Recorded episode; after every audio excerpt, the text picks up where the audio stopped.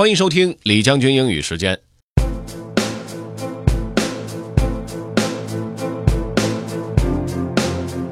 今儿这篇文章有点意思啊，这个作者呢提出了一个非常有趣儿的实验啊，在这个书当中提出一个非常有趣的实验，是关于一种很激进的诚实的一种实验。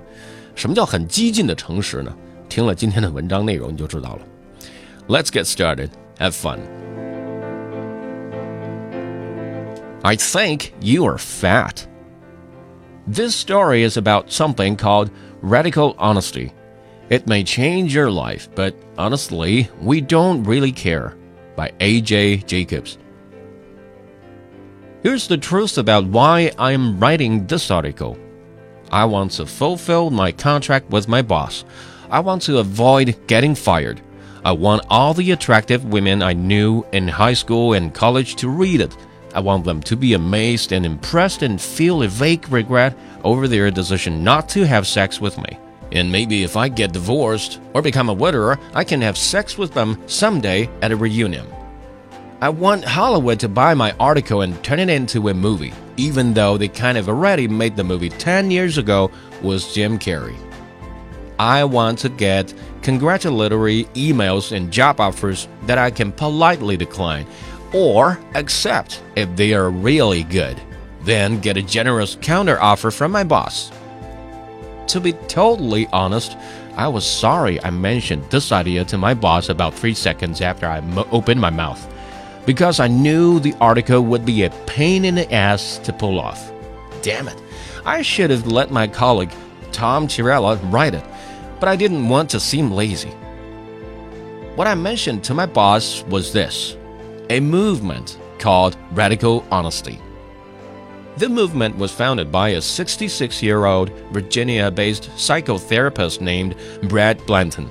It says everybody would be happier if we just stopped lying. Tell the truth all the time.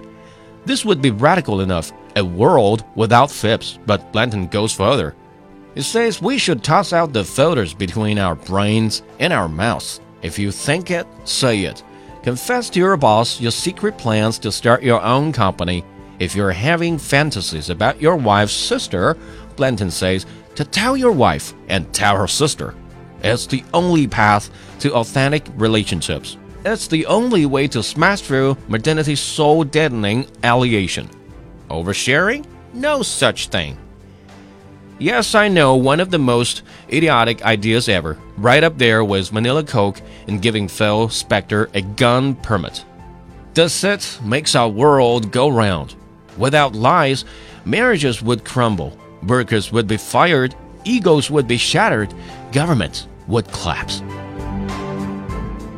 文章的作者算是做了一次大胆的尝试啊，这样的一种激进的、诚实的状态，其实看起来好像并不那么让人满意。人是很复杂的动物，一群人在一起，那个环境那更是复杂无比。所以都说人活在世就是修炼呐、如果您想回听本期节目，可以关注重庆之声的微信公众号“重庆之声”，点击品牌进入李将军英语时间就可以了。另外呢，可以在喜马拉雅 FM 上搜索李将军，就可以找着我了。OK，That's all for today. Thanks for listening. This is General Lee 李将军，下期见。